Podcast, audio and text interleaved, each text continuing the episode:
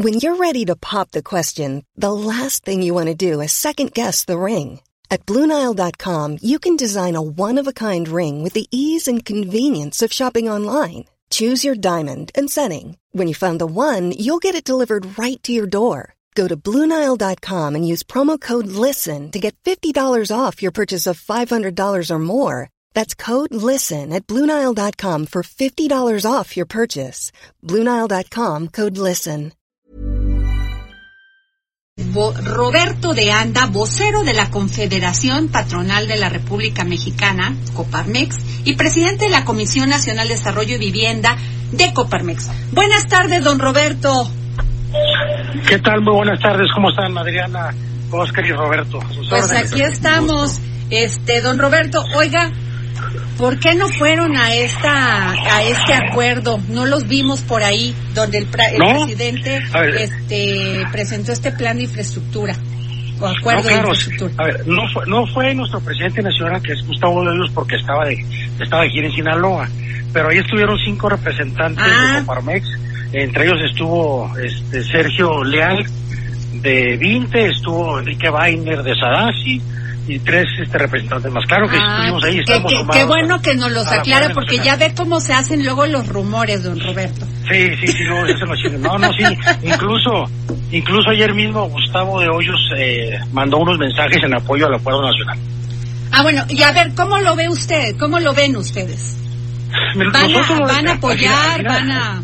¿Qué va a como lo, comenta, como lo comentaban ustedes hace un momento, al final del día es inversión, inversión privada en estos primeros 147 proyectos.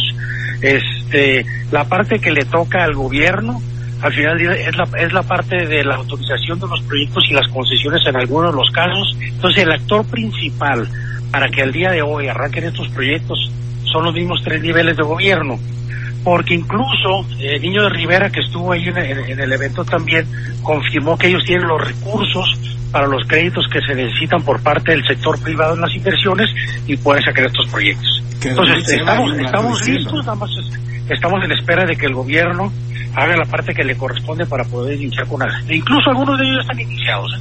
Oye, Roberto, pero ¿cómo se va a ir agregando? Porque lo que nos habían dicho originalmente eran 1.600 proyectos para el sector. es. Hoy hemos estado viendo prácticamente el 10% de estos. Y, nos- y ayer se explicó que se iban a ir sumando. La verdad es que sí es un poco complicado, porque imagínate si esta, si hay una ma- mayor desaceleración de la economía mexicana o hay una estabilización a nivel global, pues muchos de estos proyectos, la verdad es que tampoco se asegura que vayan a seguirse financiando o incluso que se vayan a terminar. ¿Cómo hacerle? Precisamente por eso te comento que la parte, la parte de, de acción del gobierno, de los tres niveles de gobierno, sobre todo el federal, es muy importante para poder ir sumando. En, es- en esta primera etapa con estos 147 proyectos estamos hablando de inversión privada del 100%. Eh, posteriormente vienen otros proyectos en los que en los que el gobierno, los gobiernos o el gobierno federal sobre todo va a tener que estar haciendo las inversiones que le corresponde. Entonces ahorita en esta primera etapa y sobre todo para el 2020 es, es que son 30 y 42 proyectos si me lo recuerdo, este es con lo que vamos a estar iniciando para poder de ahí en adelante este, sumar los los 147 totales y poder además poder captar los nuevos que trae de los 1.600 proyectos del gobierno federal. Oye, Roberto, Creo ¿cómo que, creo que es una excelente es una, es una excelente plataforma de inicio Ah, para poder este sobre todo te- tener ya números de crecimiento lo comentaron hace un momento ustedes que de- del exterior se ve todo muy bien estamos un tipo de cambio estable todo lo tenemos muy bien pero creo que está que tenemos todo para crecer no para estar este con cero crecimiento Pues es alentador escucharlo, don Roberto, porque ustedes habían sido muy críticos y ahorita veo ya una posición ya como que ven ese aliento y esa esperanza de que de que crezcamos. Claro, no, de hecho, parte parte de la, de la crítica de nosotros es precisamente ver esa falta de inversión del gobierno federal en los últimos nueve en los últimos nueve meses. O sea, no había no había las condiciones en las cuales pudiéramos tener el crecimiento que, que todo el mundo esperábamos. No se nos olvide que el mismo secretario de Hacienda hizo una propuesta de un programa para meter 400 eh, eh, 400 50 4 mil millones tanto, perdón, sí. pa- para eh, invertir 4 mil millones para para poder este eh, eh, iniciar con el despegue cosa que no se alcanzó a dar pero bueno ahorita ya con estas condiciones creemos que sí podemos estar hablando de, de, de, un buen despegue. Roberto, ¿cómo estás? Oscar Sandoval. Una duda. ¿Qué tal, Oscar? hablabas de, de, lo que dice don Luis Niño de Rivera acerca de 600 mil millones de pesos que están disponibles para crédito. Pero eso no lo dice desde ayer, eso lleva mucho tiempo diciéndolo y básicamente la asociación dice, aquí hay dinero, aquí hay dinero, pero nadie se los pide. ¿Por qué no se los han pedido para invertir en infraestructura y a darle aire al país? Porque las condiciones durante el 2019 no estaban dadas. No se nos olvide que estos 147 proyectos, no había proyecto ejecutivo, no había un grupo de inversionistas que tuvieran la confianza para poder empezar a trabajar en estos proyectos. Hoy en, en, esta suma que se está haciendo, bueno, vamos a, vamos, digo, como te los comenté hace un momento, hoy el, ahora sí que la llave para aprenderlo lo tiene el gobierno federal, teniendo toda la parte que a ellos les toca. Al final del día nosotros como inversionistas no podemos llegar a, decir al banco que vamos a iniciar una carretera si no tenemos la concesión. Oye, entonces ahora sí, ya van del dicho al hecho. ¿Vale? ya vamos a ver hechos porque dichos hemos visto muchos. Claro, claro, nosotros estamos listos.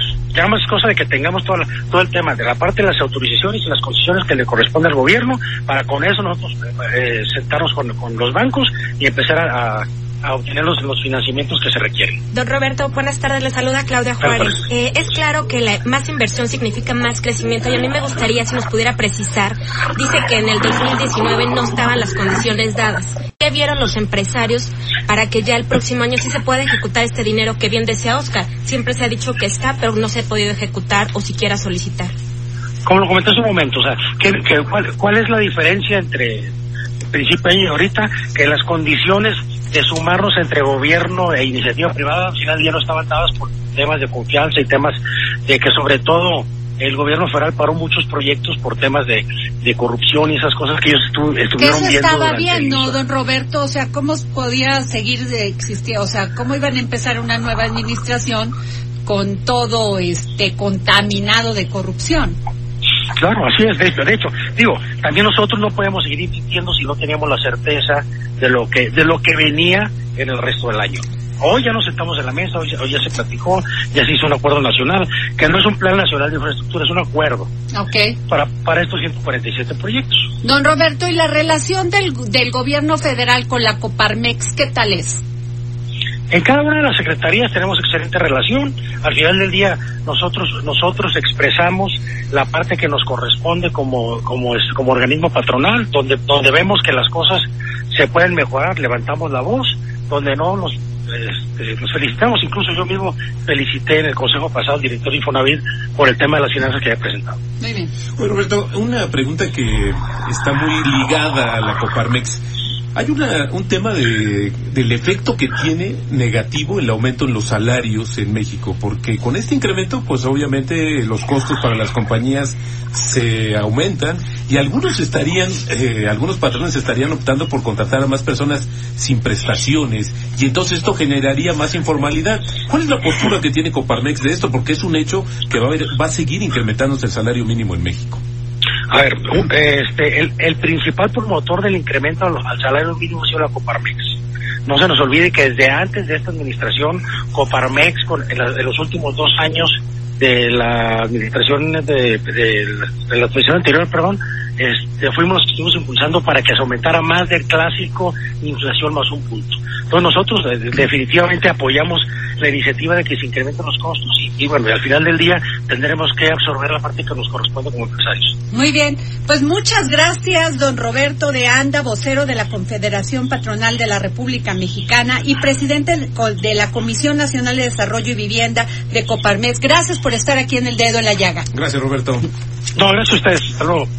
Bueno, pues ahí está. Tienen muchas aclaraciones cada en la Coparmex. ¿eh? Aquí se la pasaron aclarando todos los temas, pero ya que trabajemos todos por México. Pero ya tienen, mira, lo, lo que es muy bueno es que ya están trabajando unidos, que ya están viendo un esquema de esperanza y de fe, ¿no? En todo esto, no sé qué piensas Roberto y que ya va y que ya no va a haber tantos dimes y diretes y ya vamos a poder trabajar. Fíjate que yo creo que yo soy escéptico en ese sentido porque hay que acordarnos que no que esa luna de miel empresario gobierno pues salió y se volvió a esconder y es una situación que hoy no tenemos claridad si realmente eh, hayan llegado a un pacto. Además hay que tomar en cuenta que el próximo año se aplican muchas reglas fiscales que también habían sido pues modificadas por los esperaremos hay que estar muy atentos mi querido Roberto. Lo que sí es que a este país le cuesta y a los empresarios mismos la inmovilidad es mucho más cara que no, Ah, bueno. que arriesgarse a este No, tipo claro. de en no puede- seguimos así. Oigan, y los invito a escuchar ACAST powers the world's best podcasts. Here's a show that we recommend. The Real Housewives is a guilty pleasure for most, but if you're looking to not feel guilty about that pleasure, tune in to Everything Iconic with me, Danny Pellegrino, where I break down all the messy moments and behind the scenes antics of Bravo's popular franchise. And on Everything Iconic, I also interview celebrity guests like Kelly Ripa, Kiki Palmer, Drew Barrymore, Cameron Diaz, and more about their guilty pleasures, their past work, and so much more. So if you're pop culture obsessed and find yourself watching way too much reality TV like me, tune in to Everything Iconic with Danny Pellegrino wherever you listen to podcasts. ACAST helps creators launch, grow, and monetize their podcasts everywhere. ACAST.com.